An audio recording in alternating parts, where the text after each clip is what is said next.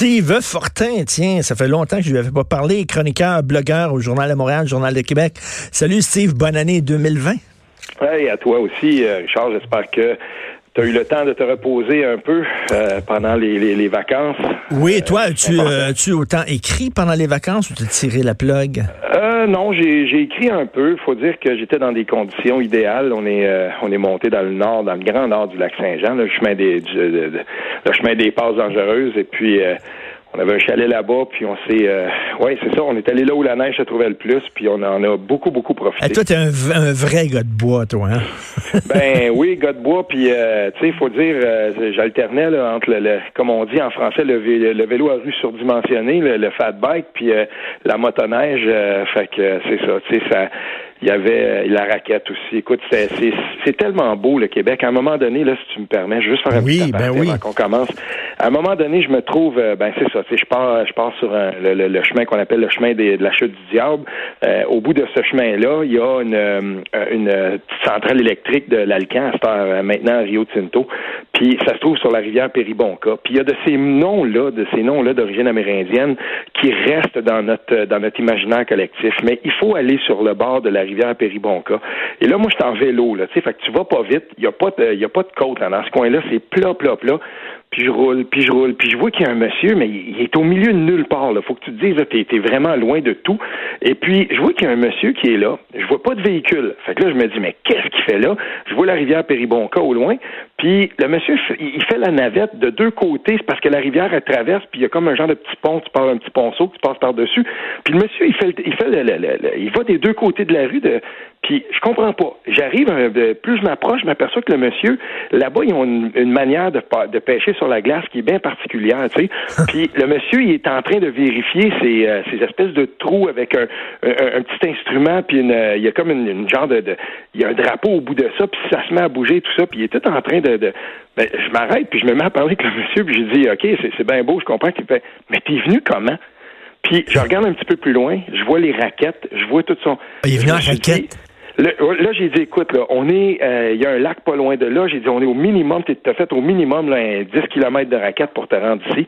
Puis euh, c'est ça, le, le, monsieur, il est là, puis il dit, il dit, non, non, non, il dit un petit peu plus loin, il dit, j'ai laissé ma motoneige, mais il dit, pour me rendre ici, tout ça, puis euh, et, et, c'est partout, c'est comme ça. Tu te promènes dans le, nord, dans, le nord du lac Saint-Jean, un pick-up, là, ça sert à mettre une motoneige dans la moitié des cas, puis de toutes les façons possibles et imaginables. J'ai tripé à fond. c'est l'hiver québécois, puis moi, ça me réjouit. Ça, ça veut dire que le, Québec de Pierre Perrault est encore bien bel et bien vivant de la motte aussi. Et, euh, ces, documentaires-là que, euh, qui, qui, sont des trésors et qu'il nous faut absolument conserver parce que ça existe encore, puis il faut monter, il faut visiter le Québec un peu partout. Puis ça existe encore à Montréal aussi, là. Mais je veux dire, il faut aller, euh, il faut aller partout dans le Québec pour se rendre compte à quel point on est vraiment une nation nord. Et les, les, Français, les Français nous, nous jalousent ça. Hein. Quand ils viennent, les Français, la première chose qu'ils veulent aller voir, c'est pas, c'est pas, c'est pas Montréal. Ils en ont rien à foutre. Ils ont Paris, eux autres. Là. Les villes, autres, c'est vraiment le, le, le, nord, la campagne, les, les, grandes étendues que nous autres, on voit pas, mais eux autres, ça les intéresse. Pour eux autres, ils ne comprennent pas qu'on ne traite pas là-dessus ici au Québec. Ben oui, et, même, je te dirais, ça va, ça va un cran plus loin que ça. La motoneige, là, euh, dans des régions, justement, comme la Gaspésie, comme la Côte-Nord, comme euh, euh, justement le lac Saint-Jean, tu sais, c'est une industrie, puis il y a des gens qui partent de la France, qui partent de l'Europe, qui partent d'un peu partout. Ils arrivent ici, puis ils vont faire justement des, des tu sais, il y a des relais, tout ça, puis ils vont partir en motoneige, ils vont découvrir ça. Et, et je veux dire, c'est tellement important. Et c'est pour ça que j'entretiens quand même une relation un peu, des fois un peu je, je le sais là, que l'industrie de la motoneige, puis à un moment donné, oh, il va, il va peut-être falloir commencer à regarder ça. Est-ce qu'on pourrait pas faire des motoneiges électriques et tout ça, parce que ça mm. consomme. Mais il y a une affaire, par exemple, c'est une grosse, grosse industrie. Puis le jour où on va commencer à, dire, ben ouais, il faudrait couper là-dedans, puis il faudrait arrêter tout ça. Mais il y a des, il y a des régions là au complet. Je veux dire, les, les hôtels sont pleins, euh, les gens sont là, ils vont, puis ils veulent découvrir le Québec. C'est une industrie qui est florissante dans ces coins-là. là Écoute, on va parler de, on va parler de politique. Euh, euh, Jean-François Lisée euh, qui a publié un texte 6 janvier, donc lundi dans le Devoir. Il règle encore ses comptes avec Québec solidaire. C'est spécial. Jean-François Lisée, c'est quand même lui qui, c'est quand même lui qui a essayé de, de cruiser Québec solidaire, de, de, de faire affaire avec eux, puis il s'est fait claquer la porte en pleine face. depuis ce temps-là, il est furieux et il arrête pas de, de, de vouloir régler ses comptes avec Québec solidaire. Euh, en tout cas, bref, il a écrit un texte. Qu'est-ce que tu en penses de son texte? Quand Québec euh, solidaire veut réécrire l'histoire.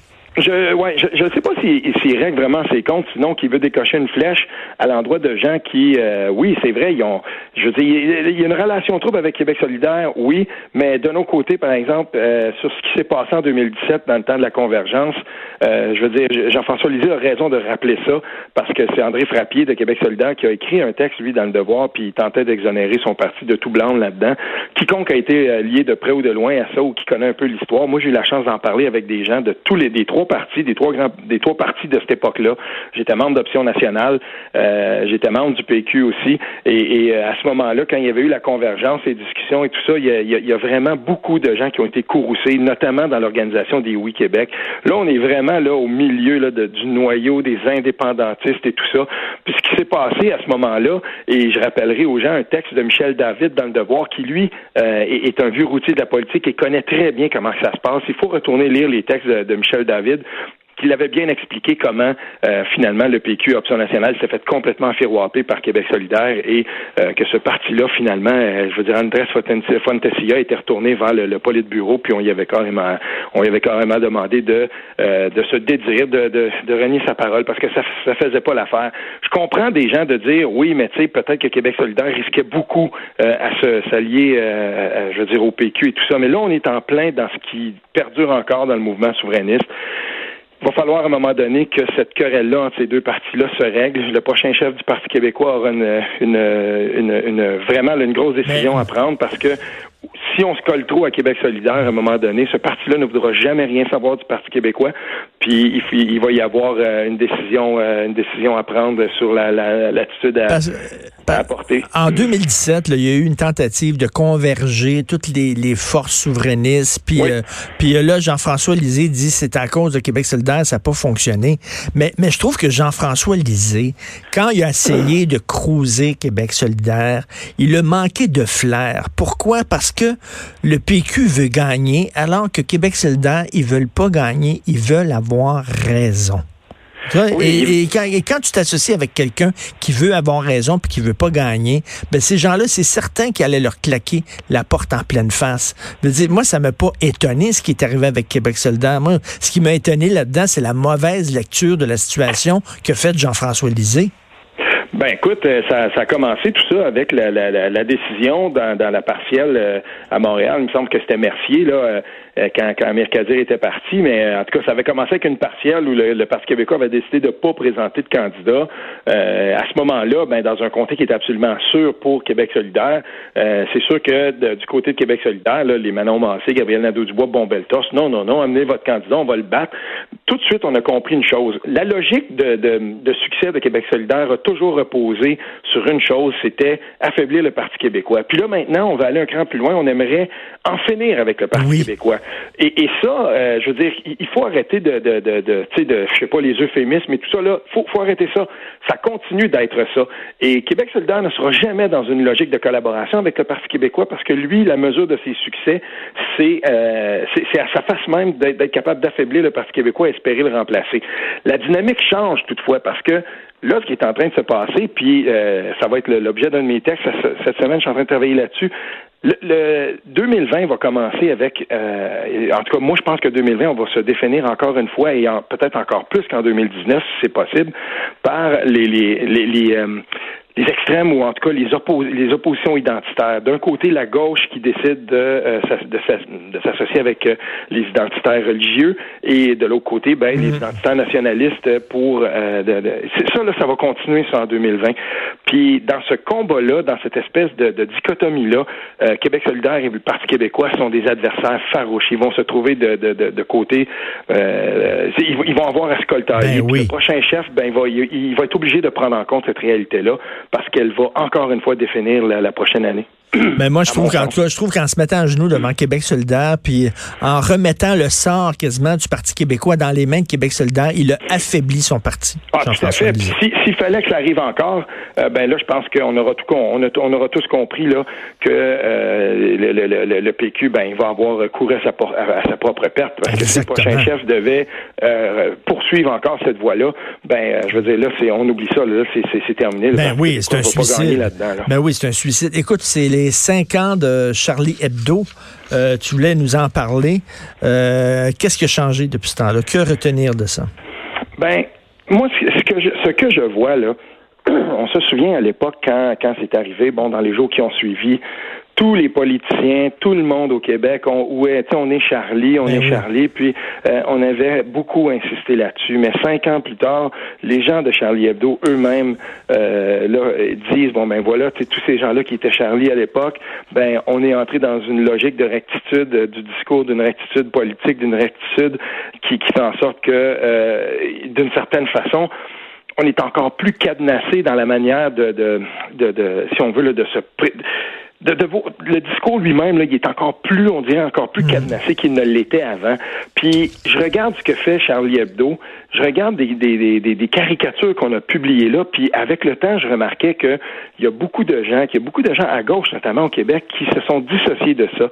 Et là, tout à coup, on disait oui, mais on n'aimait pas les, les euh, la tangente que prenait Charlie Hebdo, Charlie Hebdo de vouloir, par exemple, dénoncer l'islamisme et puis cette espèce de discours-là islamisant. Puis ben là, après ça, on disait oui, mais tu sais, les caricatures où ils mettent en scène euh, de, de, des gens, euh, par exemple, des barbus avec les bombes et tout ça. Ben, oui, mais ils attaquaient autant les catholiques, sinon plus, hein, parce qu'ils ont fait à un moment donné, une fois, le, nombre de, de, de une qui attaquaient l'islam radical, puis le nombre de une qui attaquaient l'Église catholique, puis ils ont été plus sévères envers l'Église catholique. Ben oui, ils l'ont fait avec tous les grands, toutes, les, ben grandes figures. Là. Tu sais, on se souvient de cette euh, de cette caricature là, très, euh, je veux dire, tu, peux pas avoir plus euh, c'était tellement là, il y avait une femme qui était qui était couchée là, euh, qui, qui était à plat, ben, à plat ventre en fait, là, le, dos relevé, puis t'avais les t'avais Allah, t'avais le, le, t'avais Dieu là, Jésus-Christ, tout, le monde avait les pieds là sur comme sur le pouf là sur le dos de cette femme là.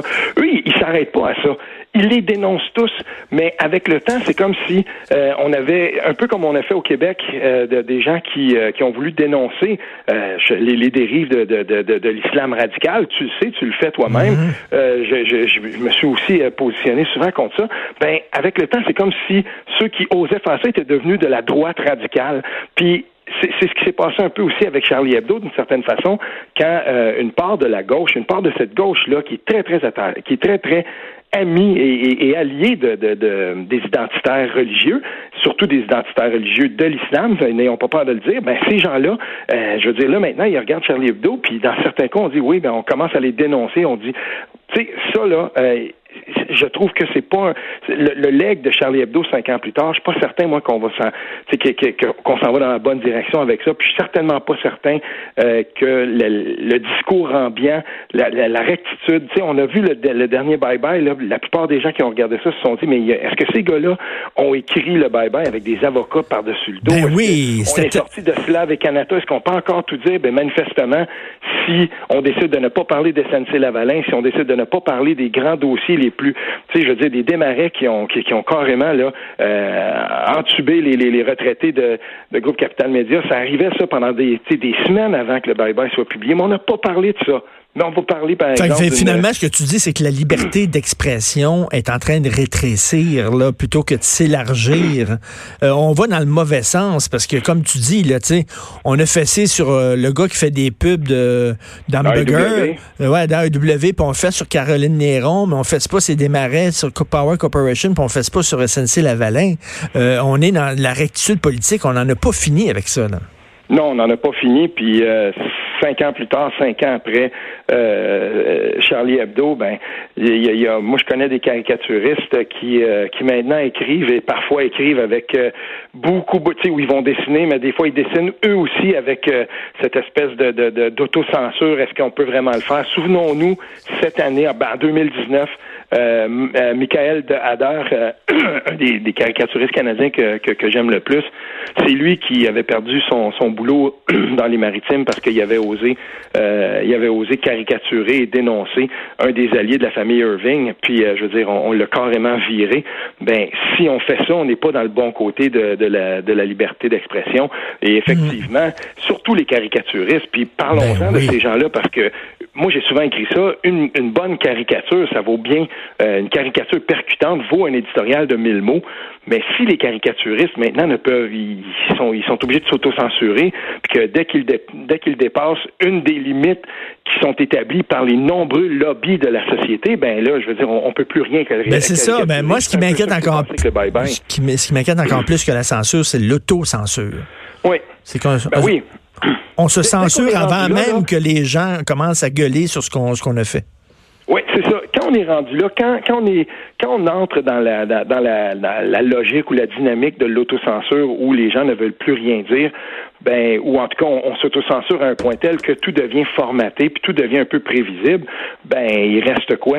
Tu sais, je faisais hier euh, justement en parlant de, du bye bye, ben je faisais hier une entrevue avec Salomé Corbeau et puis euh, j'ai beaucoup aimé la façon dont elle euh, elle m'a elle m'a décrit la, manière qu'elle a vu le bye bye. Tu sais, ce qu'on n'a pas été capable d'aller chercher en contenu, en contenu si on veut là, un peu plus un peu plus cynique, un, contenu mm. politique, là, tu sais comme on le voyait avant. Ben ce qu'on a fait c'est qu'on a pris la console puis on a fait crier. On, on, est, on est allé dans le criard, on est allé dans le funny, on est allé dans, dans l'espèce d'humour qu'on a, qu'on a voulu faire passer. Puis pendant ce temps-là, pendant que tu parles pendant cinq minutes euh, de Michel Girard puis d'AEW, ben justement, t'es pas obligé de traiter ben, SNC Lavalin. Écoute, en, passant, en, terminant, écoute, le, gros débat, c'est la liberté d'expression. Pour te dire, au Canada, le gros débat, c'est la liberté d'expression. C'est est-ce qu'on a le droit de rire des enfants handicapés? Pas est-ce qu'on a le droit de rire de l'islam radical? Est-ce qu'on a le droit de rire de l'Église catholique? Non. Le gros débat, c'est est-ce qu'on a le droit de rire des, des gens qui sont en bas de l'échelle? Plutôt que l'humour, pour moi, c'est une forme d'attaque des gens qui sont en haut, les gens confortables. C'est ce que Ricky Gervais comprend. Il utilise l'humour pour attaquer les grosses vedettes, les producteurs d'Hollywood, etc. Nous autres, on utilise l'humour pour attaquer quoi? Le beau-frère, l'enfant handicapé, euh, la cité sociale et tout ça.